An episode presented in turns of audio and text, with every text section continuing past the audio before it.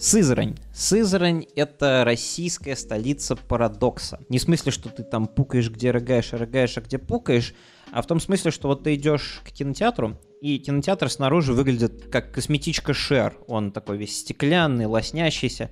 А заходишь внутрь, хуяк, и ты на овощебазе, короче, оказываешься. Контингент соответствующий. То есть там школьники с разноцветными волосами смотрят ТикТок, э, рассыпали на свай, на свои толстовки нас и угорают. И пьют адреналин раш. Круто, классно. Можно смело проводить э, там вечер, что я решил сделать, потому что вышел новый фильм про Джеймса Бонда, последний с Дэниелом Крейгом, знаменитым двойником Путина.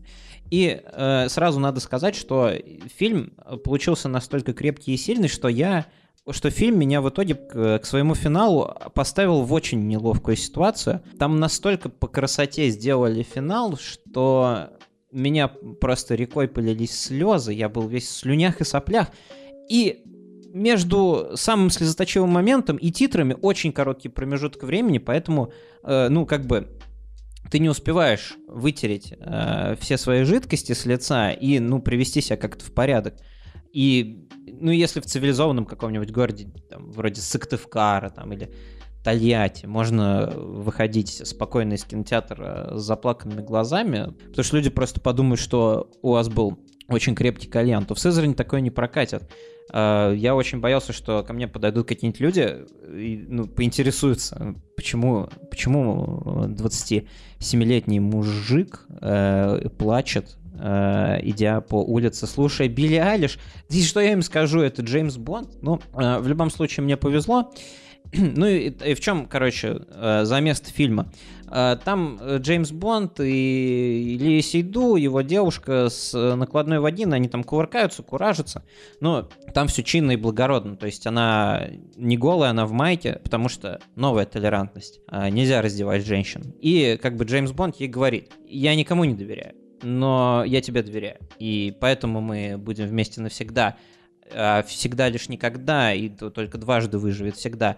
И она говорит, да, отлично, и я тоже тебя люблю, о, Джеймс, но для того, чтобы ну, сделать шаг вперед, мы должны, ты должен, ты, сука, должен забыть свою бывшую девушку. А там э, в первом фильме у Джеймса Бонда была э, подружка Ева Грин, и там ее душил одноглазый злодей, вот, и она ему, ну, и она ему говорит, типа, вот ты забудь Еву Грин, и тогда-то уж я твоего одноглазого-то придушу вообще на 5 с плюсом. Ну, и Бонд говорит, говно вопрос, едет э, к э, Еве Грин на могилу, и он смотрит на ее фотографию, ей там 23 года или что-то такое, она молодая, красивая, и у него просто разрывается пердак.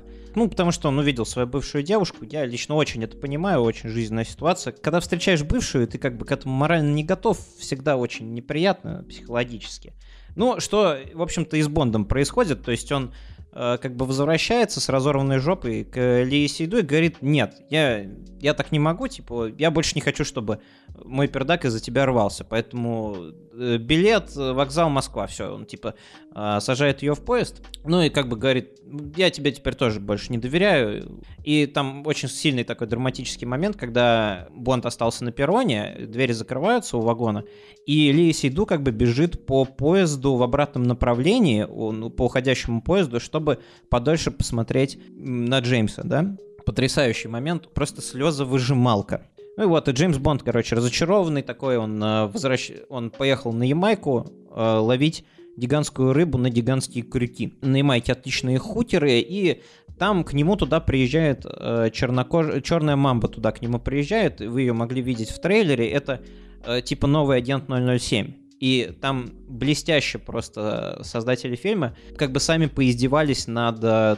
над старым замшелым традиционным Джеймсом Бондом, потому что это, это чер- черная мамба ему говорит, типа, тебя подвести, красавчик, садись на мой мотороллер, а потом уже как бы я на твой мотороллер, да, и они приезжают в номер, и она такая снимает парик, и такая, хуяк, смотри-ка, вот Джеймс Бонд, я теперь 007, а ты чмо, вот тебе, типа, телефон, можешь поговорить с боссом, убедиться. Охренительная сцена, очень жизненно, потрясающе иллюстрирующая очень распространенную ситуацию в наше, из нашего мира. Я имею в виду, когда, ну, вот мужчины, кто работает, да, вот э, вы знаете, что бывает иногда, типа, на работе там заиграешься, там как-нибудь отвлечешься, ебланишь, там проводишь время в соцсетях, э, гладишь свою подружку по ее картофельному носу, а потом хуяк и как бы какая-то темная лошадка, да, э, из ниоткуда появляется, и все. И все, ты теперь больше не, э, не старший кассир. И, и что теперь делать? Ну, это, вот, это очень, очень поучительный момент. Он говорит о том, что ну, на работе надо думать о работе, а не о голых сиськах. Ну, дальше я не буду рассказывать сюжет, а расскажу про злодеев. Злодеем в этом фильме выступил Фредди Меркури, и очень многие его ругают за то, что, ну, типа, он скучный такой, у него шаблонные фразы, у него очень мало экранного времени, все очень такое трафаретное, как бы неинтересно получилось. Не Матс Микельсон одним словом из первого фильма «Казино Рояль», да? Но здесь просто, наверное, многие не уловили, на какую тонкую, грязную, филигранную иронию пошли создатели фильма. Они, понимаете, они, короче, Фредди Меркьюри по сюжету, он озадачен распространением такого какого-то, да, некого вируса, который невозможно, от которого невозможно излечиться. Я всегда уважал такого уровня ну, иронию, такого уровня рифму с реальной жизнью, поэтому я здесь могу только поаплодировать. Очень жаль, что немногие этого заметили. И вот есть э, Фредди Меркури, да, и у него на подсосе э, есть э, русский ученый такой гниловатый дядька, лысый и усатый, над ним типа шутят, потешаются его идеальные, красивые западные коллеги, а он говорит, я вас, сути, всех переубиваю. И они ему говорят, мистер Пердышкин, я не помню, как у него фамилия, они ему говорят, типа, у вас и чувство юмора, типа, а это не юмор был, ну, то есть по итогу потом выясняется.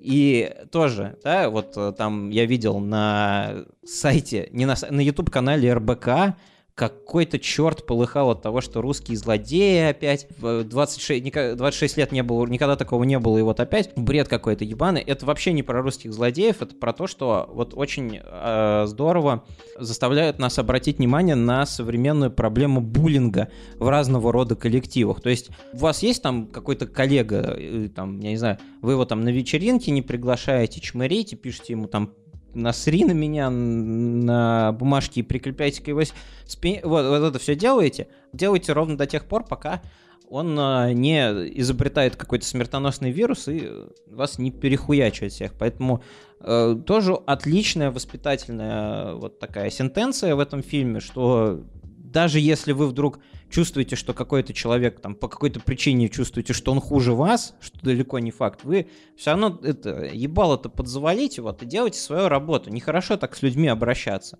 Тоже гигантский плюс этому фильму за вот такую правильную повестку. Вот, и то есть, ну, скучный, не скучный, русский, там, не русский, а, ну, реально получились такими, что в них интересно что-то находить. То есть, по-моему, это просто гигантский плюс. Ну и про остальных персонажей. Интересная штука случилась. Для создания сценария к этому фильму привлекли э, женщину, которая написала «Дрянь». Это не типа не Рената Литвинова, а «Дрянь» — это такой какой-то то ли английский, то ли американский какой-то сериал. Я, ну, я не знаю, что это за сериал, короче, я никогда не слышал, видимо, его тоже э, Ми-6 спонсирует. Но смысл в том, что, в общем, позвали женщину, Фиби Уиби Уолбер-Бридж ее зовут, которая должна была создать глубоких женских персонажей, которых нельзя описать двумя-тремя словами, и справилась она с этой задачей просто бриллиантово. Там вот в фильме, да, есть э, «Черная мамба», э, она 007, Э, там есть э, бывшая телка Бена Аффлека. Она неумелая, но милая. Ну, естественно, там вот еще Лия Сейду есть.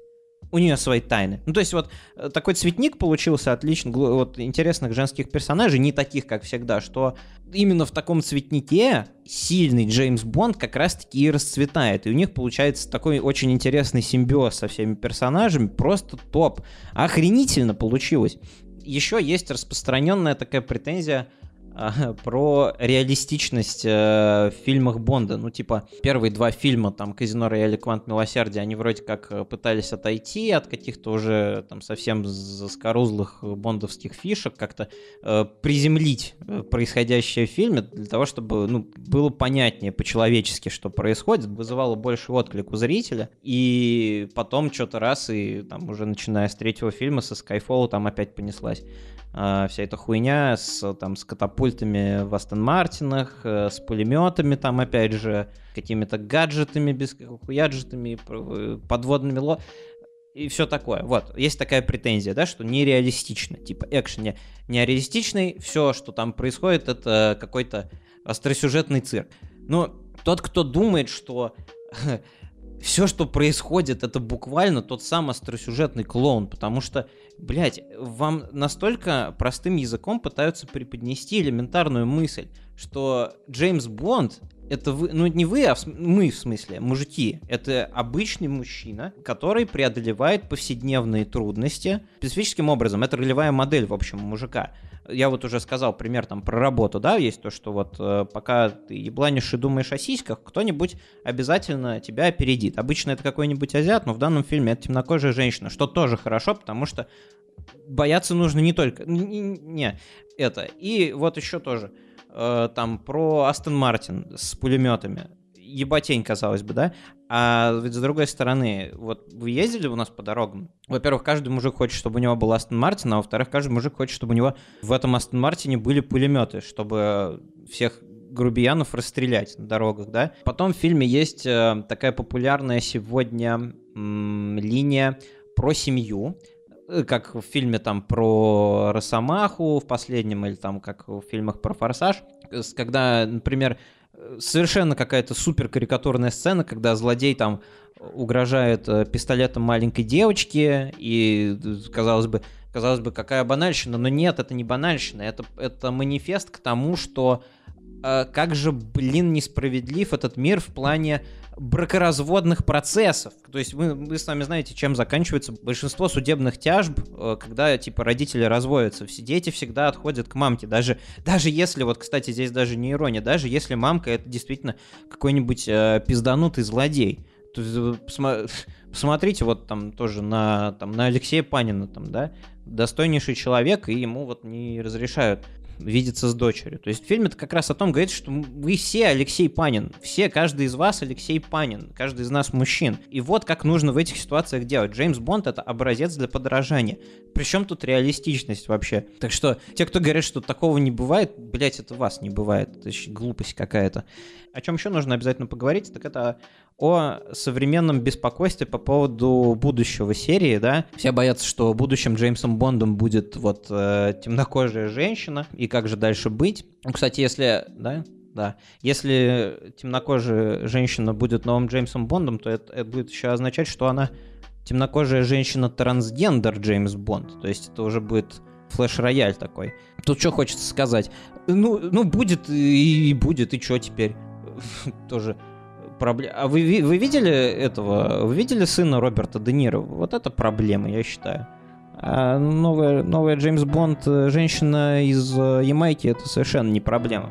Короче, в целом, картинка сочнейший помидор, который очень хочется надкусить. И для того, чтобы он для вас оказался максимально вкусным, ищите в своей Сызрани IMAX или там IMAX 3D или что-нибудь такое. Вообще, потратите чуть больше денег, вы не пожалеете. Потом саундтрек, ну, просто э, мое почтение, это все-таки Билли Айлиш, такая вроде как, да, поп-исполнительница для пиздюков, которые роняют на свай на толстовку НАСА, но внезапно она может оказаться в таком, ну, как бы она может дать о себе какое-то совершенно другое представление, как будто она какой-то, блин, Монсеррат Ну, вы поняли, да? То есть совершенно в другом исполнении, плюс красивейшая песня, которую не стыдно э, даже на динамике, даже в Сызрани включить. Ну и самое главное достоинство — это сюжет. Здесь хочется сказать так, вот со времен, наверное, фильма «Седьмая печать» Инбергермана Бербегна, я не припомню настолько глубокомысленного фильма с настолько хорошо прописанным и умно скомпонованным текстом. Что не сцена, то манифест. Мани манифест Мефистофеля, то есть это вот дьявольски талантливая работа сценаристов, низкий поклон. Поэтому, в общем, бегом в кинотеатры 10 э, взрывающихся авторучек из 10.